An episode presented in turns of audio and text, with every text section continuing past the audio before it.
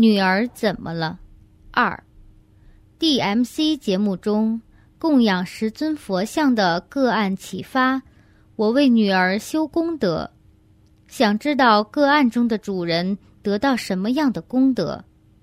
我写下这个案，希望让他人做借鉴，有机会学习关于因果报应。我这么做会得到什么样的功德呢？供养十尊佛像的个案帮助了你，启发你修功德的动机，故此个案主人会因此得到功德。就是当他遇上障碍，会有人伸手给予帮助。让他顺利跨越障碍。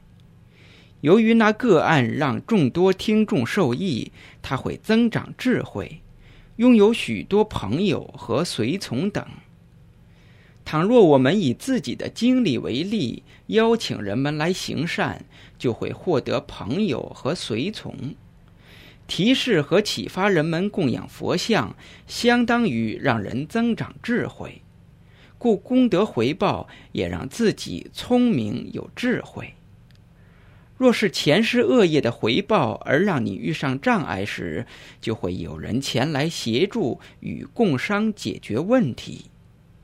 你写下自己的个案，也会让你有智慧，信仰佛教和了解佛法，成为人和天人的爱戴者，因为天人也在观听你的案例呢。